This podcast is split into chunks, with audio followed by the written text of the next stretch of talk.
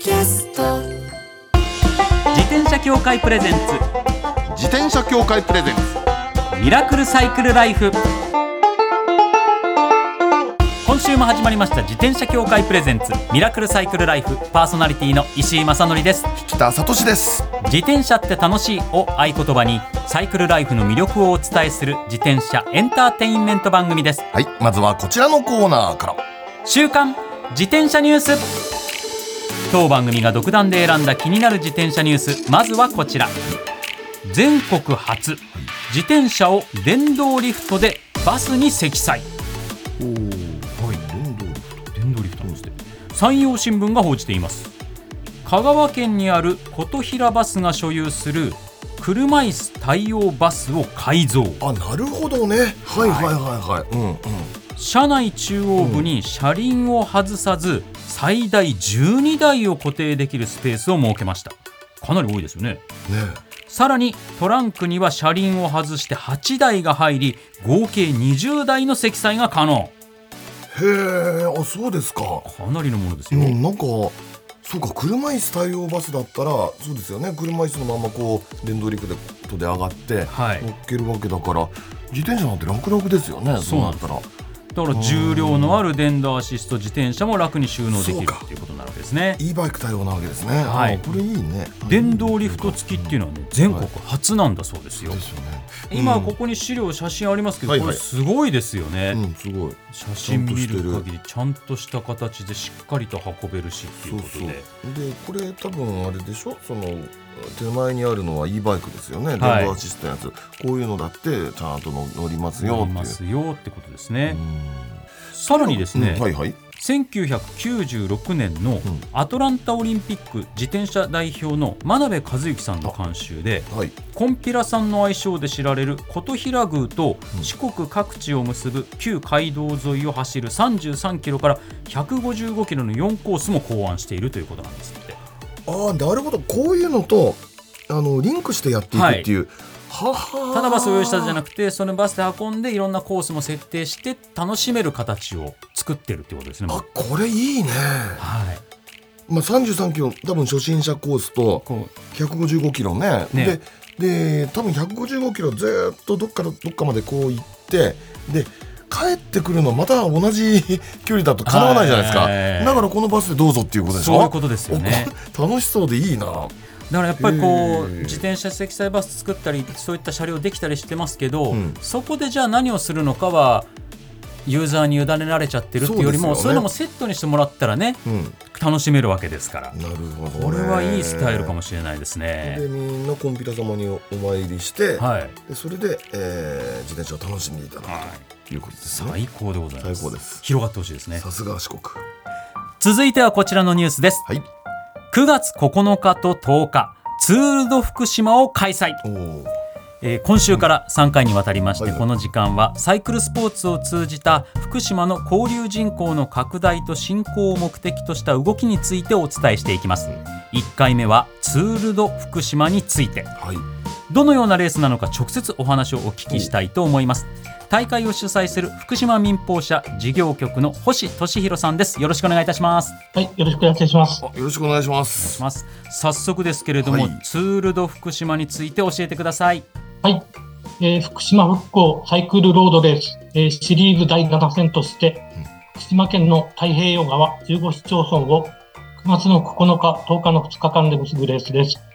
えー特に10日の211キロラインレースは、獲得標高3300メートルを超えるコースで、カテゴリーは上級者向け211キロ、えー序盤の平坦のみの53キロと91キロ、えー山岳コース61キロ、えー最後に211キロを3区間に分けて、えー計測地区をつなぐ駅伝、以上の5部門となります。えーまた、多くの自転車愛好家に福島を楽しんでいただくため、えースポーツトレーニング施設、J ビレッジを拠点に70キロと初心者向け40キロのライドイベントも合わせて開催します。おーいいですねやっぱり福島といえば豊かな自然そして美味しいものですよねはい。福島の自然豊かな海あり山ありの、えーコースを楽しんでいただくとともに、えー途中のエイドやゴール地点では、地元を代表する名産品を振る舞う予定です。えーまた、拠点となる J ビレッジには、e バイクをはじめとした最新自転車の市場や、えー自転車関連グッズの展示、えー福島各地のグルメを堪能できるブースを設け、福島県と、えー自転車の魅力や楽しさを伝えたいと考えております。なるほどね。わ楽しそうですよねこれね。ねえ、うん。いろいろなコースありますからね。いろんな楽しみ方ができそうですよね。これ上級者コースすごくないですか？海岸線をこう来た後にあとはもうずっとヒルクライム。いやー素晴らしい。ぜひぜひリスナーの皆さんも詳細はツールド福島で検索してください、はい。星さんありがとうございました。はい、ありがとうございました。おえー本県はお酒も美味しいので、えー自転車の後はぜひお酒飲む楽しんでください。ありがとうございました。ありがとうございました。以上週刊自転車ニュースでした。この後はゲストコーナー自転車が大好きなピンの芸人さんピストジャムさんをお迎えします自転車協会プレゼンツミラクルサイクルライフ。この番組は自転車協会の提供でお送りします。自転車協会からのお知らせです。街ではライト自体がついていない自転車やブレーキをかけてもちゃんと止まらない自転車を多く見かけます。これって安全面から考えるととても怖いですよね。そこでみんなが安全な自転車に乗れるよう自転車協会では自転車安全基準を定めました。そしてその基準に適合した自転車にだけ貼られるのが BAA マークなんです。自転車活用推進法のベースになっている交通政策基本計画では BAA マーク自転車の普及を推進することも謳われています。つまり BAA マークは国も認めた自転車の安全安心の目印ということですね。自転車をお買い求めの際は BAA マークが貼ってあるかぜひチェックしてみてください。BAA マーク自転車で交通ルールを守って安全安心なサイクルライフを。BAA マークについての詳しい情報は自転車協会 BAA のウェブサイトまで。さあゲストコーナーです。自転車が大好きなピンの芸人さんピストジャムさんですよろしくお願いしますよろしくお願いします。吉本興業のピン芸人、芸歴22年目です。よろしくお願いします。よろしくおお願いします。長いんですよ。もう本当に参っちゃいます。そうですか、ピストジャムさんのこのお名前っていうのはピストはもちろんピストそうです。あの、ピストバイクが大好きで、もう、やっぱりちょっと名前に入れたいなと思いまして。ジャムは？ジャムは、えー僕音楽も好きなので、あ。の、音楽ちょっと表現するときにジャムセッションとか、はいはいはいいろいろこう、ジャムっていう言葉を使うんで、その音楽と自転車をくっつけてピストジャムという名前にしましたな。るほどね。この名前にしてからはどれくらいなんですか、今、5年、6年経ったぐらいですかね。はい。え芸歴が先ほど二十。20何年。あそうなんです。あの、ずずーっとあのコンビを組んで、えー活動してたんですけども、あの、古賀健っていう今、あの、おいでやすこがっていうユニットで活躍してる、あの、古賀健とはいもともとコンビを組んでまして、で、それで、えー解散したのが10年ぐらい前なんですけど、その後僕、下の名前が本名で監視という名前なんですけど、監視監視という名前で活動してたんですけど、ある先輩からあの、まあ、ちょっともう何かつけた方がいいんじゃないって言ってもらって、ああじゃあちょっと考えますっていうので、でそれでもう好きなものをくっつけとこうと思ってピストジャムにしました、はあななるるほどほど。だからそれだけ、はい。自転車特にピストバイクを愛してらっしゃるということで 今はい日ゲストにお越しいただきました。はい。お願いします、はいよろしくお願いいたします。じゃあまず引田さんあのはいはいあまり自転車に詳しくないという方のためにピストバイクの解説の方をちょっとお願いしたいんですピよストバイクっていうのはね、はい。あのもちろんピストジャムさんはご承知の通り固定ギアですよね、そうですね。あはい。のし変速機がついてなくてシングルギアのはい。固定ギア、つまり前にペダルを回すと前に進むし後ろに回すと後ろに進むと。はい、はい。まあ競輪の自転車ですよね。そうですね。はい。で2007年ぐらいでしたっけ？すごく流行ったことがあって。そうですね。で流行った時にノーブレーキで乗る人が増えちゃって、はい。でネガティブに流行ってちょっとわっと叩かれてだけど今となってはあのブレーキをつけた固定ギアの自転車。はい。でピストバイクという。そうですね。まあちゃんと安全に乗ってるっていうカルチャーとして定着していったとうんそうですねいうところですもんね。かっこいいですよねいやかっこいいんですよピストバイクは。結構その作りがシンプルなので、やっぱり壊れにくかったりとか、うんあのまあ、造形としてすっきりしてるっていうのが魅力の一つかなと思いますね。だもうなんか縄体を表すっていうじゃないですか、はいはいなんかもうピストジャムさん本人がそのお名前にされたからなのかどうなのかわかんないですけどなんかピストバイクのようにシュッとされてるっていうかなんかこ手足長くてスッいやいやとして。たそれはわかる。それは全く違います。あの、売れてないから です。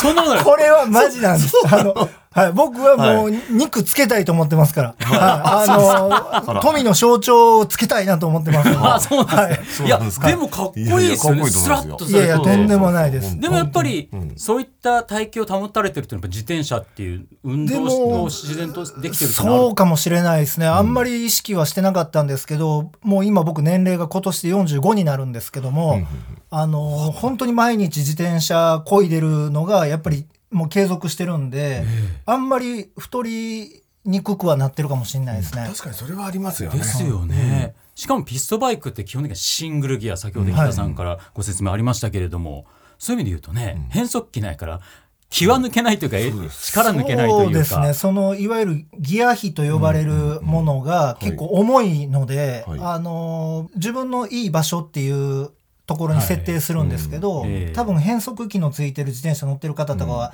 上り坂だったら軽くしてとか、はいろいろこう調節できると思うんですけど、はい僕は基本的にもうずっと一定で漕がないと進んでいかないんで、そういう意味で言うと結構、ハードはハードかもしれないですね。え上り坂は立ちこぎで乗って立ちこぎ乗ってますよ。もう小学生ばりに立ちこぎしてます。はい。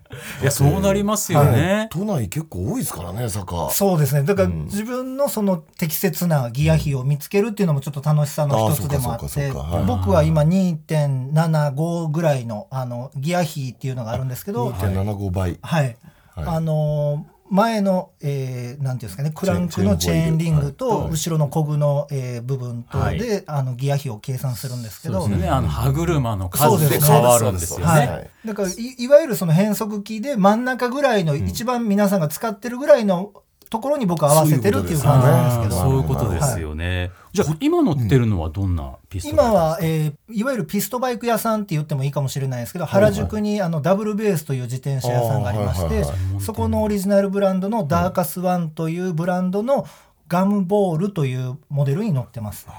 やっぱこのピストバイクの世界、ピストバイク専門のブランドとかがあるんで。そうなのそうですね。だから私はね正直言ってこの分野は詳しくないんですよいやもうでももうちょっとかなりマニアックな話になってきますんで、うん。メッセンジャーと呼ばれるあの人たちがピストバイクを結構つゆあのまあ使用してる方が多いんですけど、ええ。やっぱりそのさっき言いましたみたいにギアが一つであるっていうことがやっぱり壊れにくくなってるっていう作りなのではい。でその強度とかを含めてメッセンジャーの人たちがやっぱりその専門に作ってるところのものを選んでいくのででか。まあそういう意味で頑丈っていうことですかね。そうですよね。うん。はいシンプルかつ頑丈なのがピストバイクの一つの特徴でもありますもんね。そうですね。そっかそれをメッセンジャーさんが使ってたメッセンジャーさんって1日100キロとかそ平然と乗るって言いますもんね。だからちょっとそのストリート寄りのあの自転車の文化がどんどん乗っていくうちに好きになっていって、うん。ピストバイクにたどり着いたっていうのがあるんですけあど、ーえ今でも何固定ギアで乗ってるんですか？えー、と僕本当にあの、数ヶ月前まで固定ギアにしてたんですけど、あの馴染みの自転車屋さんを僕作るようにしてまして、ええ。でいつもちょっと調子悪くなったりしたら、まあ、自分でできる範囲はいろいろこう調節するんですけど、やっぱりちょっとブレーキ関係とか、あのま、命やっぱ大事なんで、うんうんあの自転車屋さんに預けるようにしてるんですけど、その時にフレームはピストバイクのまま残して、フリーギアあの、うん。いわゆるママチャリみたいな状態に、はい。はい。えーできるっていはい。う話だったんで、うん。まあ、ちょっと一回気分転換にしてみようかなと思って、この数ヶ月はずっとあのフリーギアの状態で。後ろに回すと空回りするタイプね。そうなんですよ。はい。そうそう。ごくごく一般的な一般的な自転車の、はいはい楽になったでしょ。いやこれがですね またまたちょっとへうん。変な感覚なんですけうんうんうん。どあの固定ギアはやっぱりその前に漕げば、はい。えー回っていくんですけどはいはいはいはい。それって下り道で、うん。あのうんそうそうブワーってもう結足局絶対足は回っちゃうん足を回ですよ。さないとダメなんですよ。あいわゆるあの下り坂でシャーってやるのが、あのすごく楽しくなりました。そうでしょうねか下り坂が楽しくなるんだ。なるほ。どと思いますよ、はい。だからちょっとその楽になったっていう感覚よりかはもう今もうさーってあのシャーっていうのがすごく楽しいですね。それかピストのフィフィックスドのその固定ギアのバイクの人って下り坂もゆっくり走ってらっしゃいますもんね。そうそうもう。もうはいくるくる 足がねもう追いついていかなくなるんですからね。はい。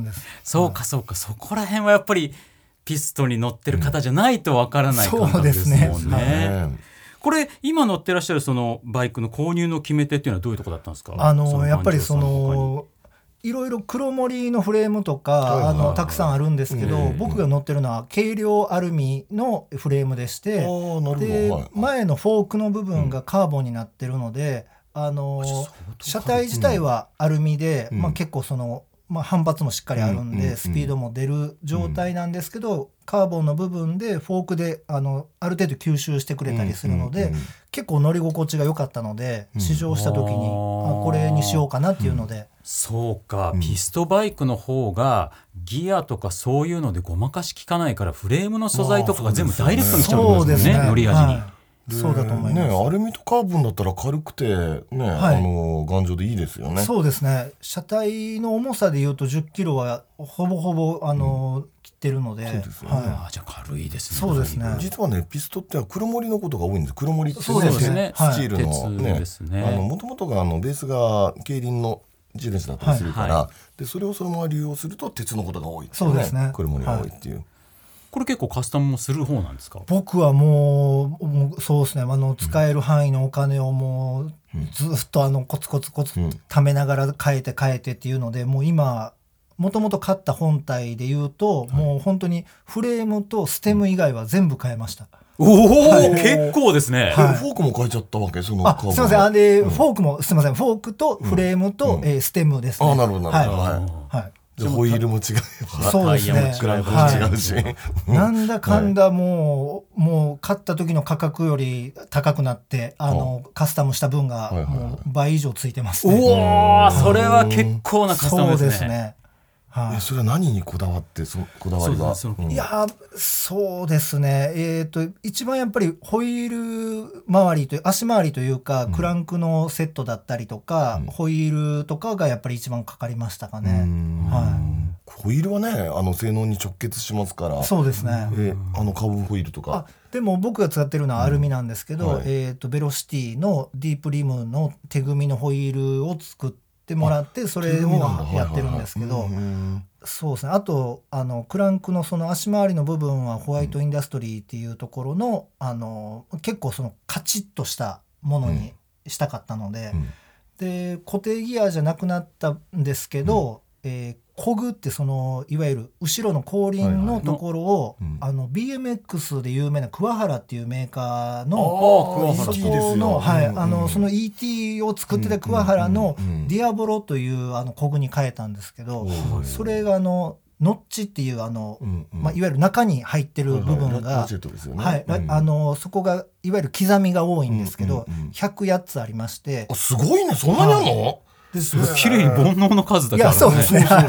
そうですね。煩悩の数、はい、あの刻みがありまして、うん結局ノッチ音があのラチェット音ってそう言うんですけど、うんうんうんうんあのシャーって回した時とかに音がすごいもう。チリチリチリチリチリチリチリってのがすごいななりましてでそれが楽しいのとあと刻みが多いのでうん。あのいわゆるその固定ギアとあんまり変わらないぐらいその遊びが少ないっていうのがあるので。なるほどなるほど。はいはいはいはいはい。その漕ぎ心地自体は、あのそんなに違和感なくあの移行できたなっていうのがありましたね。あ面白い。ねあそうですか。はなるほど。やっぱだから、うん。僕らが知らないカルチャーのそうそう本当ですよね。そうもうめちゃくちゃマニアックな話いしてるだからい今やすごいピストジャムさん優しいトーンじゃないですか、うんうんうんお話の仕方が、はいはいはいだからスーって耳に入ってくるんですけど、うんうんほぼほぼマニアックすぎて分かんないっていうぐらい。いや、でも、だ熱量がすごいけど、優しいから、スーッと聞こえるけど、いや、これ、相当すごい熱量の話してるぞっていうのが。でね中でもね一番最後のノッチの話っていうのは、はいあのマニアックな中でもすごく理論的なわけですよ。うんこれ何かっていうとね我々がっていうのがねあの私が少年時代っていうのは、はい。ノッチなんて36が当たり前だったの。そうですね。でそれがね僕全然わかんない今の普通はね70いくつなんですよ。えー、ここの内内部って言えばいいのかな、あの、はい。中に爪があってで爪がガチッと引っかかれば駆動力になる。で逆にするとチリチリチリって言いながら空回りする空回りするために、その爪なんですよ。その爪があるんだ。あ。るので少なければ少ないほどあの空回りからギュッと入れた時にあの遊びが多い。遊びその通りその通り遊びが少なくなるわけですよ、ギザギザの数が多くなる。ほど。く多くなればなるほど。だから108もあったら下り坂でじーっと行った後に漕ぎ出す時、あそのままガシッと入るっていうね。そうです。そういうことですよね。はい、そうおっしゃるレ通り。スポンスが高いんだ。気持ちよさそうそれ。い。やすっごい気持ちよさそう。あの、でもこれは本当に、あの、僕おすすめだなと思ってます。そうでしょうね、はい。うわ桑原あこれは相当面白い話聞けましたよ、でもきっとなかなかこの番組ではここまでピストの話をするってことが、ないですゲストの方もあんまりいらっしゃらなかったので興味あった方はすごいちょっともう必聴の回になって神回になっておりますのでぜひぜひ。でもちょっとねもうお時間かなり来ちゃってるんで。すよそうなんですよ。はい。なのでちょっとまだまだ台本の半分ぐらいまでしか お話言ってないんですけど次週。次週さらに深掘りしてお話伺いたいと思いますので、よろしくお願いいたします。よろしくお願いします。はい、ということで今週のゲストはピストジャムさんでした。ありがとうございました。ありがとうございました。自転車協会プレゼンツミラクルサイクルライフ最後のコーナーはサイクル大辞典一つの項目をきっかけに自転車トークさまざまな角度からサイクルライフの魅力を発信します今回のテーマは、はい自転車と湖です湖ね。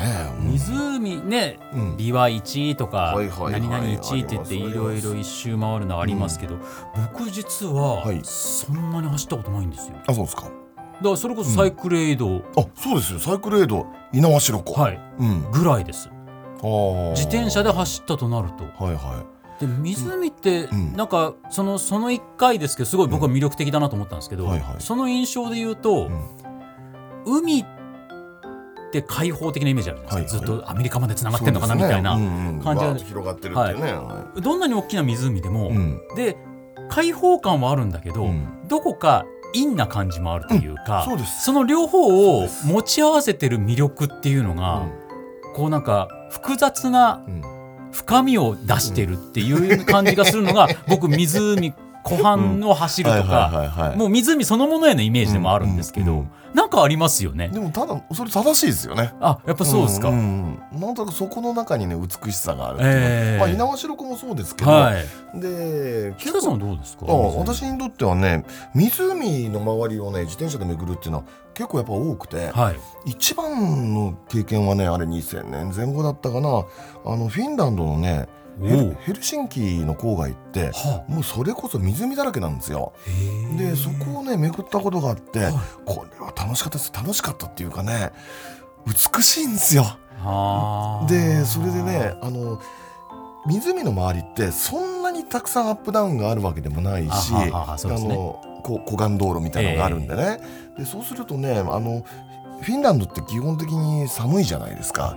だから冬場なんて自転車乗ってらんないんですよ。だから夏場みんな自転車乗るの。あであそうするとねファミリーの自転車乗りとかもう自分もそうですし、はい。その自転車がいっぱいいてでそれぞれがそれぞれにその景色を楽しみながらその自転車でこう行ってるっていう感じでねあこれはねあなんなんか素晴らしいところに来てしまったのではないかっていう感じがしてね。あれは良かったなっていう。それがまず一つね。はい。あとね日本の中で言うとね、はい。えー実はあの湖って、まあ、いろんなとこがありますが十和田湖も回ったことあるし琵琶湖も回ったことがあるしもちろん猪苗代湖もいろいろあるんだけど、味わい深いのがねええ。ダム湖なんですよ。ダム湖。ダム湖って、うん、ダムでせき止めただ。あの上って必ず湖ができるじゃないですか。でここはね意外なことにねあの電力会社がはい。ダムを作る代わりに、え。そのなんか公園っぽくしつらえてくれるんです。あえ。のダム湖の周りって。そういうものなんそうですそういうね。もんなんですよ。でそれでねあんまり来る人もいなかったりするんで、まあ、はい。場所により,、まよりますけどね、えその自転車で結構走りやすかったりしてね。え。へえ。でダム湖巡りってね意外に面白いですよ。なんかそういうの趣味にされてる方もいらっしゃるって言いますもんね。多分いる多分いるってのはいるんですよはい。で私もねこれねこれは2000 2007年4年ぐらいだったかなあのえ雑誌の特集でねダム湖巡りってやったことがあるの。はい。でそのダムのその形状もねはい。ものによっていろいろなんですよ。ああ、そっか、仕組みとかも違うのかも違うんですよあのよくあるねあのコンクリートの壁が突っ立っててジャーッと水が出てるやつとかあるでしょ、よイメージあく見るやつ。ね。であれとは違ってなんかななだらかななんか斜面公園みたいなダムとか。変な言い方ですけど。そういうのもあるんですか？あるの。でそれでねダム湖の一番奥地なんかに行ってみるとね今度はねなんつうのか立ち枯れをしてるそのなんていうのか樹木みたいなのが、はいあのほら一番てっぺんのところって水があったりなかったりその水深によって変わったりするんですよ。でそれで水がそのだんだん減ってきたっていう中からは下からね立ち枯れしてる木とかがこう出てくるわけ。あそっでそうなるとこれはこれはで幻想的でね。であんまりその道通る人もいないから、は自転車でこう通りながらあまたなんかその幻想的な異世界に来ちゃったみたいな感じでね。これもこれで味わい深い。あすごい、うん。なかなか目にしない光景ですもんね。そういう感じ。あそれは面白そう、だからねダム港を目指してあのツーリングに行くっていうのはね、はい。結構私おすすめ。長野県多いですよ。長野県とかあ岐阜県とかね。多いですもんね。そうそうそうそう。いや皆さんぜひぜひ行ってみてください、はい。僕も行ってみたいな。以上サイクル大辞典でした転車協会からのお知らせです。スポーツ用自転車の場合きめ細かいメンテナンスも必要ですね。だからしっかりとした技量や知識を持ったスタッフのいるお店でお買い求めいただくことがとても大切なんです。そこで誕生したのが SBAA プラスです。この SBAA プラスとは一定の実務経験と十分な技量を持ち自転車協会主催の試験に合格した販売者の方にだけ認定されます。今回制度が一部改正になり認定者にスポーツ用自転車安全整備基準に基づいた整備を受けてもらうと SBAA プラスマークを貼ってもらうことができます。だから SBAA プラスマークはしっかりとしたメンテナンスを行った安全安心の証と言えます。SBAA プラス認定者のいるお店でメンテナンスを受けて快適なサイクルライフをお楽しみください。SBAA プラスについての詳しい情報は自転車協会 SBAA ホームページ SBAA-bicycle.com まで。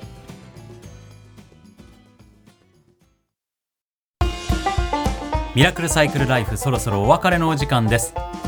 ピストンの世界なかなか面白いですねぱり新鮮ですよね聞いてて。でピストジャムさんが、はい。あのもちろんその芸人さんでいらっしゃるから喋りがこう、滑らかじゃないですか、うん。スルスルスルスルスルって出てくるけどスルスルスルスルスルスルってすごい熱量だから、うんなんか自然に聞けちゃう本当熱量 相当なマニアですよね、いや相当なマニアですよ。だって今日出てきたいろんなブランドメーカーあるじゃないですか、はあれね半分ぐらい私知らないもん。いやひ北さんが半分知らないって相当な出来事ですからね。もうピストの深いところに入ってるっていうね、そんな感じ。らそれをこう明るく柔らかくね、うん。たの話してくださるから、なんかもっともっとお話聞きたくなりますね。ちょっと来週もしっかりお話伺ってまいりたいと思います。番組ではマイ自転車ニュースサイクリストあるある自転車脳内 BGM 募集中です。忘れられない愛車の思い出も大歓迎。採用の方には番組オリジナルステッカーを差し上げます。メールアドレスはすべて小文字でサイクル -r アットマーク tbs.co.jp cycle -r アットマーク tbs.co.jp までお待ちしております。お待ちしてます。それではまた来週お会いしましょう。お相手は石井正則と北里志でした。自転車協会プレゼンツミラクルサイクルライフ。この番組は自転車協会の提供でお送りしました。